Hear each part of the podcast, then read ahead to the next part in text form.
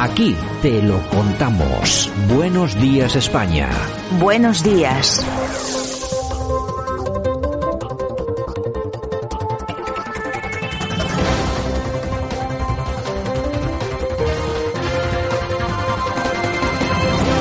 Como todas las semanas, vamos a reservar unos minutos aquí en Buenos Días España para hablar de dinerito. Lo hacemos como siempre con nuestro asesor financiero. Bueno, asesor financiera, o asesora financiera, o asesora financiero. No sé, Almudena, ¿qué tal? Buenos días. Hola Santiago, buenos días, no te líes. Es que, es que esto ya sabes que con esto, esto del mensaje, del idioma o del lenguaje inclusivo, uno ya no sabe cómo referirse a la gente, a sus trabajos. Bueno, en todo caso, eh, Almudena, nada, que buenos días. Eh, Hola. Eh, bueno, ¿qué tal el fin de semana? Todo bien, ¿no? Bueno, oye, pues nada, aquí estamos como cada semana para hablar de las cosas del bolsillo. Lo hacemos como siempre con Almudena Gómez de Cecilia, que es nuestra asesor en temas de economía. Hoy vamos a hablar de una cosita que es interesante y que siempre está presente en los medios de comunicación, pero que tampoco somos capaces nosotros de explicarlo bien y por eso un oyente, me imagino que ha sido por eso, nos ha pedido que hablemos de la bolsa y el IBEX 35. En especial nos preguntaba de esta oyente si estas cosas afectan en algo a la gente que no tiene acciones. A los que tienen acciones, desde luego que sí, pero ¿y a los que no tenemos, Almudena, nos afecta?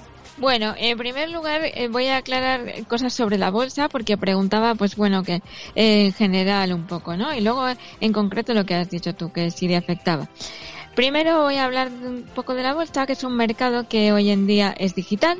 En ese mercado lo que se hacen es que se intercambian acciones y el precio, ya sabemos todos cómo se fija el precio aquí en este programa, ya todos los que nos escuchan han aprendido que es por el cruce entre oferta y demanda. Pues en la bolsa también hay un precio de oferta y un precio de demanda cuando se cruzan y coinciden se cruza, se efectúa la operación. Y es por eso una forma de que las operaciones se crucen automáticamente en el sistema es echarlas a mercado. En, en ese momento ya el, el, precio de oferta y demanda automáticamente coinciden y se cruzan.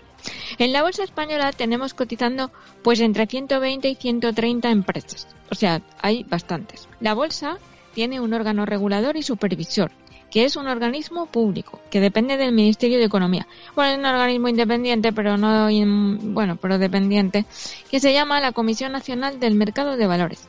Y normalmente se utiliza por sus siglas, que lo habrán oído a lo mejor alguna vez en los medios, la CNMV, que es la Comisión Nacional del Mercado de Valores.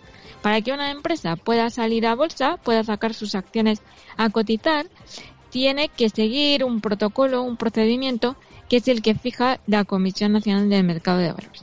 Luego tenemos eh, pues que dentro de estas empresas cotizadas hay muchas distintas de sectores que no tienen un tamaño eh, determinado, sino que las hay más grandes, más pequeñas, que sacan a cotizar más porcentaje de capital o menos, pero hay algunas que están más capitalizadas, que tienen una parte significativa del capital cotizando en bolsa y de las cuales se cruzan muchas operaciones cada día. Estas son las que pueden entrar a formar parte del IBEX 35, que es un índice. Un índice ya hemos aprendido aquí que es un promedio. Se hace un promedio de la valoración de las acciones.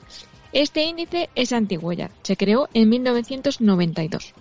Y para dar idea del rango de movimientos, cuando dicen el IBEX sube, el IBEX baja, bueno, pues están en base 10.000 y digamos que sus inicios eran por 3.000 más o menos y luego de ahí fue subiendo, para resumir, eh, hacia el año 2000 con las tecnológicas y tal, hacia 12.500 más o menos. Luego hubo una crisis profunda en las, estas empresas con las acciones, con una empresa que se llamaba Terra, y cayó mucho y cayó hacia los 6.000 puntos. Pero luego después se recuperó y llegó a tocar los 17.000 puntos y en la crisis del 2008 volvió a caer otra vez hacia los 6.000. Entonces digamos que este ya se ha convertido como en su, en su base mínima, ¿no? Luego de nuevo la crisis del COVID lo llevó para abajo otra vez, claro, hasta ese punto.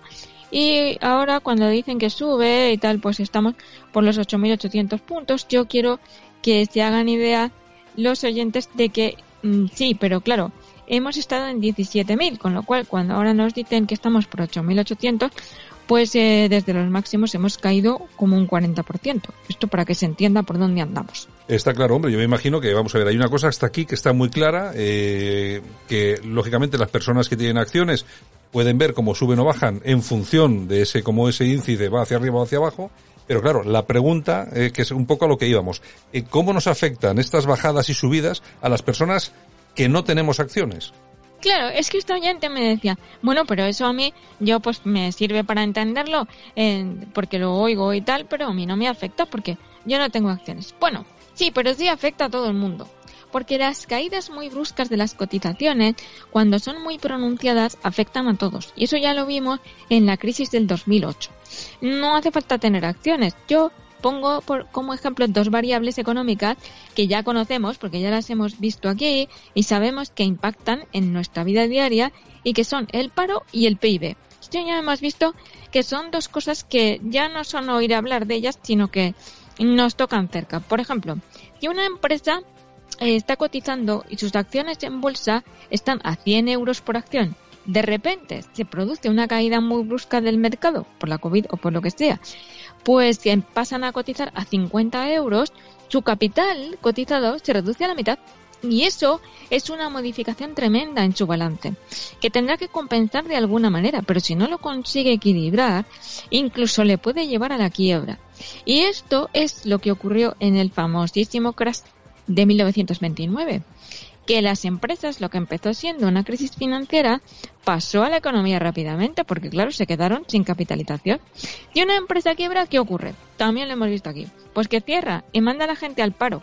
Y si eso se produce en cadena, es un desastre. Un desastre generalizado que afecta a todo el mundo. Luego, además, hay otro efecto colateral que tiene esto. Y es que los pequeños inversores que tenían acciones, bueno, pues que han comprado en una OPA o que les ha ofrecido en una UPV, perdón, o que les ha ofrecido el banco, pues pierden su dinero. Y si yo tengo una tienda de ropa, yo no tenía acciones, yo no entré en la UPV, pero no me van a comprar nada en la tienda de ropa. Con lo cual me voy a quedar sin negocio de modo indirecto, aunque yo no tuviese acciones.